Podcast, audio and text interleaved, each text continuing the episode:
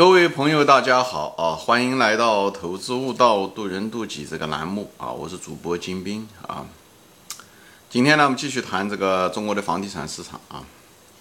呃，前面一期我也就谈到了中国房地产市场的呃怎么来的啊，就是从哪里来啊？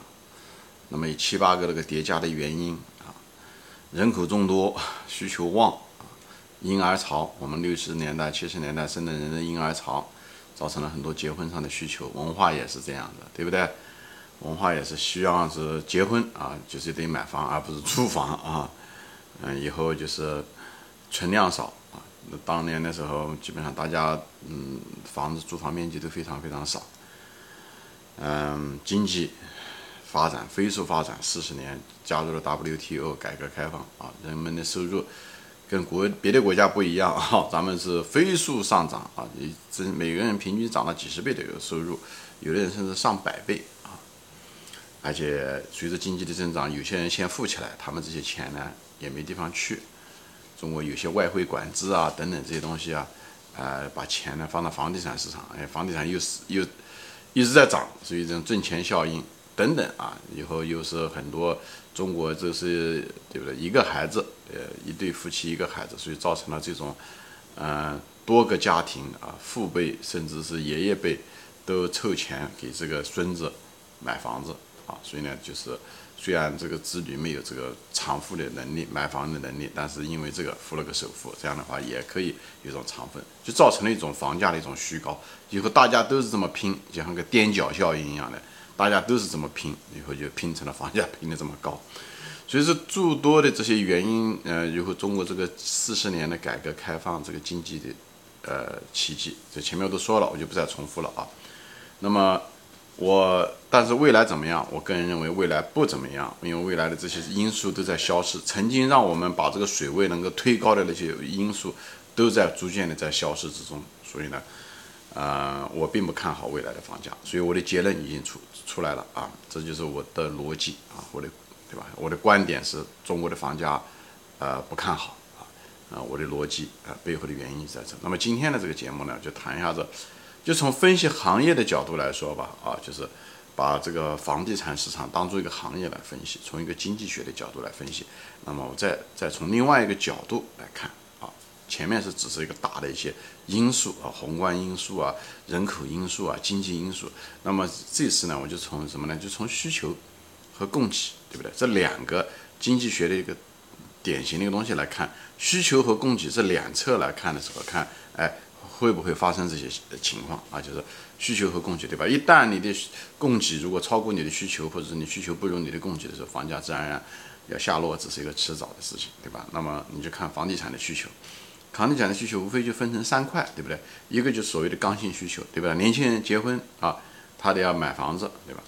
那么第二点就是还有一种人呢，就是是什么呢？就是升级，就是他买了房子了啊，但是他现在呢觉得不满意，他觉得呢应该买更好的房子，或者是价格更贵的、区更好的房子，这就是所谓的升级，对吧？他卖掉一栋房子。买一个更好的房子，给他升级，或者这个房子就是拆迁，也算是升级吧，对吧？这也是，这是一块。那么第三块呢，就是所谓的金融需求啊，就金融需金融需求就是我买这个房子不是来住的，也不是为了升级的，我买了这房子就是为了能够增值啊，房价如果涨上去，我就能赚钱。所以他把它作为一个金融资产在这方买，无非就是三个需求，对不对？那么这三个需求的时候。你要看这三个需求，你得想这三个需求到底这种，所以比方说第一个吧，刚性需求，对不对？刚性需求，年轻人买这个房子，那么这刚性需求还在不在，对不对？那么第一，那就要研究了。比方一线城市，它很可能刚性需求就一直在，因为年轻人一直从农村，从嗯经经济落后的地方，他会去经济更好的地方，就业更好的地方，工资拿得更好的地方，他会去那些地方。所以那些城市相对来讲，它刚性需求就比较大。对不对？当刚性需求他呢，但是他去了那个地方的时候，所以那个地方就业好，那么就会好很多。我说了，房地产你要分析房地产，不仅仅跟宏观经济有关系，还最主要跟地域经济有关系。所以你得看这些东西。所以大家一个普遍的观察现象，觉得一线城市房价一直在涨，就这个原因。它房价涨，一线城市房价涨当然有很多原因了，对吧？一个就是年轻人刚性需求，那另外一个也是金融需求。你你手上有钱，有钱你不知道往哪去，你买房子你肯定不会到县城买一栋房子去的，对的，你肯定是希望你有钱啊，你肯定是在一线城市，深圳啊、上海啊、北京啊，肯定买这种房子，因为这种房子，呃，大家都去嘛，所以大家这个需求在那个地方，所以就像在曼哈顿买一栋房子一样的，曼曼哈顿的房子就是世界上各地的人都有钱人都到那去买，他也许。一辈子可能都不去纽约，或者是永远不会有机会住在了，但他愿意在纽约来买这个房子，对不对？纽约就相当于整个世界的一线城市啊，这是一样的，就是很相似啊。所以纽约的租房很便宜，但是房价却很贵，就是租售比也很糟糕，也就是这个跟这个很类似，就跟上海也是很类似，跟深圳可能也是很类似，就在这个地方，这是一个普遍的一个现象，就是因为这个背后的原因都是因为它这个地方经济比较坚挺，以后。它价格不跌，所以导致了这种刚性需求的人去买，年轻人去到那种城市去就业，所以呢，它有一个底部，它一个撑住了它。这刚性需求是这个需求中最重要的一个根本。那么金融需求只是派生出来的，因为因为有刚性需求，所以这些投资人愿意买这些房子，所以它是一种次生出来的。所以大家要对金融需求要一个很本质的一个呃，它只要金融，它金融需求跟股价有点相似。就它一旦跌的时候，它也会跟着跌，因为这些都是投机性的，对吧？买房子它不是为了基本，它不是买房子是住住的，它买房子是为了炒的。它一跌，就像股价跌一样的，大家都是追涨杀跌，这个东西就是这样子的。所以。看一座城市的时候，就是一一看的就是一定要有没有刚性需求，它它就业好不好，或者是就业的产业好不好？像深圳，它产业升级啊，年轻人的工资拿得高啊，对吧？互联网啊，对不对？高技术的行业多啊，所以工资拿得高啊，所以呢，他们他年轻人的时候工资高，他买的房价可以更高，然后对不对？做投资的人他也愿意买这种房子，都是跟这个都是非常有关系的，好吧？这是一种刚性需求。当然，年轻人并不是说他一定是买房，对不对？他在那个地方还可以租房嘛。对不对？所以在租房的这一块的时候是刚性需求的，所以刚性需求分成两块，一个是买房，一个租房。所以这地方就是此消彼长，对不对？如果是租房的人多，对不对？那买房的人就少。这时候虽然是刚性的，但是不一定说一定是刚性的买房，它是有刚性的住房的需求。但是呢，如果是房价太高，它很可能就租了，它不是买了，对不对？所以呢，国家其实也在推动着，呃，这个过程，就是想把这个刚性的需求把它，呃。尽量的往租房那个地方去推，而不是像买房那么，特别是深圳的房价那么贵的时候，哎，他们就做这种，比方说以前做什么长租公寓啊，当然失败了。长租公寓这样只是做了个二房东，只是把房价抬上去了，而不是把房价跌下来了，对吧？这个这些这些呃公司现在一个个的开始，因为成本的原因啊，所以呢，因为操作上的这个很多费用，所以没办法，对不对？呃，以后呢就是。如果这个这个城市的租售比比较低的时候，那一定会刺激人更多的去愿意租房子，也会刺，也会呃让那些买房的人越来不愿意买房子，所以在这地方就有一个这个东西。还有国家以前也推过所谓的什么经济适用房，对不对？经济适用房也是想为了补贴年轻人，让他们可以到城市来满足一些刚需，对不对？刚需讲的是住房的刚需，不一定是买房的刚需。但是因为这个。只要政府做这些经济适用房，这里面涉及到很多腐败啊、利益输送啊等等这些东西，这些东西呢又行不通。而且这个经济适用房是政府掏钱来做这个东西，所以呢也没有那么多钱，所以呢这个东西呢也没搞好。那么最近推出来的一个是什么呢？就是 REIT，对不对？就是大家都能看得到 R E I T，对不对？就是这是在美国已经适用了很多年了，这种东西就是，哎，让呃就是房产公司到股市上发行。找股民借弄到的钱，对不对？做股民是做股东，以后他们拿了钱以后到市场，到房地产市场上，要不然就买房子，要不然建房子，要把这房子拿出来以后出租给这些年轻人，对吧？房价很低，以后但是他又挣了很多钱，挣了钱以后分给股民，所以这是一个比较正，就通过全民股民吧，来帮助年轻人。这样的，他同时呢，股民也挣了钱，这是一个双赢的一个过程。这个这一套方法还是挺不错的，这在西方已经实践了很多年了啊，五六十年了。这套方法还是不错的，所以这也是一种增加。如果这个东西做得好的话，这一套东西做得好的话，也会，我觉得这一块通过瑞的这一块，通过股市来，呃，不算是旧房市吧，满足年轻人的刚性需求。那么年轻人可能就买房的这个需求就会少，那么这个对房价可能不是一件好事情。对，特别是对一线城市需求很旺的地方，房价不一定是一件好事情。但对年轻人好好事情，对吧？高房价确实是偷走了很多年轻人的对未来的梦想。所以这个东西必须要解决啊！人就这么一一辈子八九十年啊，不能讲一辈子都为了自己的那套房子奋斗一辈子，这太悲催了啊！这太悲催，还不如古代的农民啊！农民他至少不需要为他的土地背着六七十年代嗯六七十年的贷款，对不对？这个就是很悲催的事情。那我就举例子吧啊，你像在上海的一对夫妻。年轻人，他买一套房子，上海如果买一套房子，他可能按照现在的工资的话，他需要六七十年。而纽约的一对夫妻，他用他们的那个工资的话，他在纽约买一套房子只需要十五年时间就可以了。你就可以想象，这个是非常不公平的，这是对中国年轻人是非常不公平的一件事情，对不对？那这个东西，如果是一个人要花六七十年时间不吃不喝。才能还得清这东西，那太残忍了，人生太残忍。那他别的还上面还有需求吗，对不对？你至少把它挤压掉了。所以我就是主张年轻人，嗯，这是你的选择啊。虽然这个面临的现实确实是很残酷、很骨感，但是你可以选择不买房，你可以选择租房。当然说这个话的人又被打脸，因为这几十年要求人家不买房的人都被说被证明是错误的。前面说了，咱们最近这二十五年是中国是人类历史上从来没有发生的事情，是一个。不是一个常态，是一个奇迹，是一个小概率事件。很遗憾的是，它发生了。所以，当然对那些买了房子、早期买了房子的人，那当然对他来讲是一个幸运啊，就像抽奖一样的。但对大多数年轻人、后来者来讲，就是个灾难。啊，当然这个节目我是主要的是谈投资，我也不想谈我的这些观点啊。所以，就是谈到刚性需求就是怎么样的。我认为刚性需求。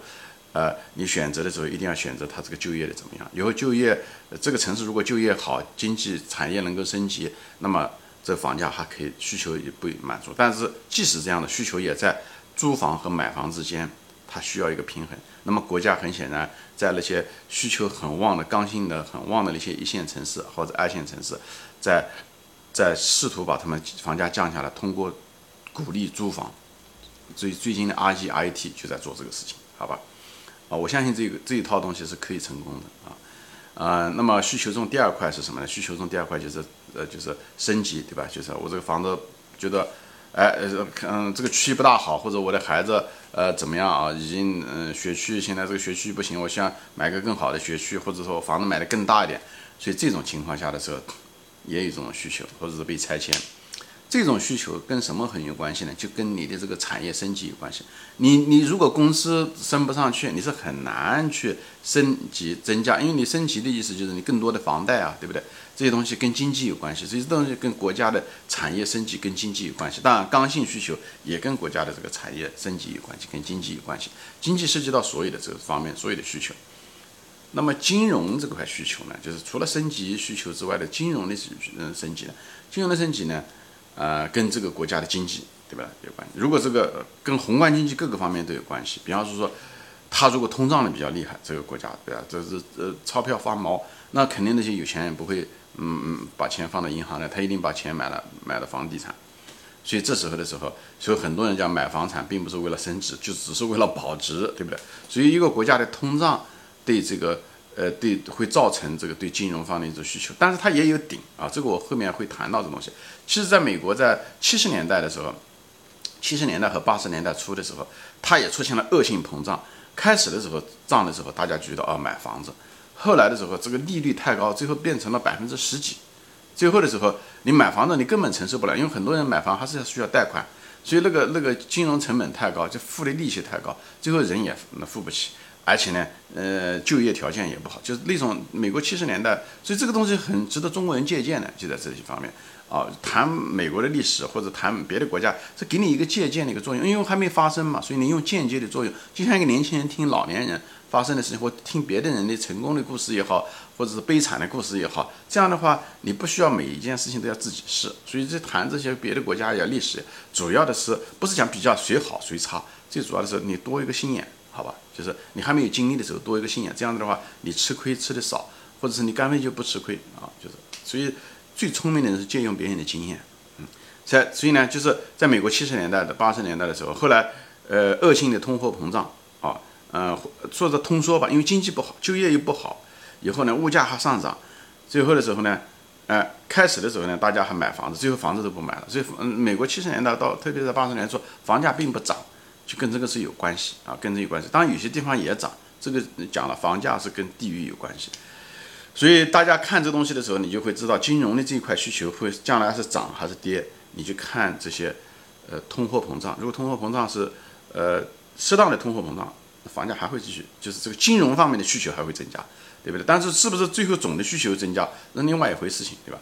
那么中国经济呢，如果好呢，那么它也会。造成这个金融的需求越来越多，因为钱挣了钱了，对不对？他也许就想退休了，他也许不想干了，对不对？他也许把钱就投到房地产，靠收房租来挣钱，那也可以，对不对？当然了，这个金融需求你这个租售比不能太差，租售比太差也会影响人去买房子，对吧？你买了房子，还不如那个收到的房子的那个租售比的赚的钱，还不如存到银行。如果房价再也不涨了，那谁买房子呢？那这方面金融需求就少，以后呢总的需求也会降下来，对不对？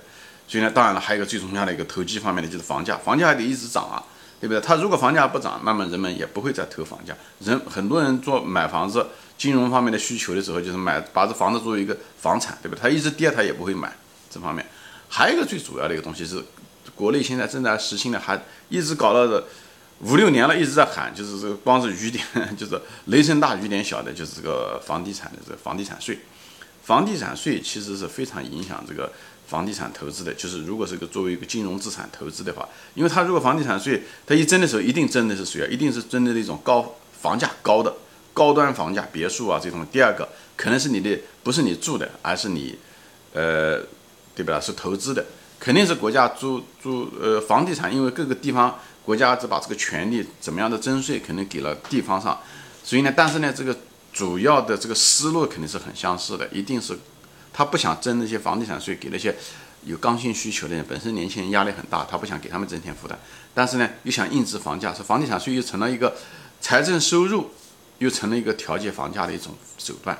所以，他通过来找有钱人挣钱，就像美国一样的。其实，在美国同样一个区，因为房价不一样，有的地方它是一千万，有的房价可能就值三十万、五十万。那么一千万交的房房租，可能是那个五十万交的房租的很多倍。就是这样，他就是说白了，他就是杀富济贫吧，有点这个味道。所以这样子的话，那就会导致，对吧？本身一个人投资这个房产的时候，比方说他每年只能够收回来，能够挣个百分之五，对不对？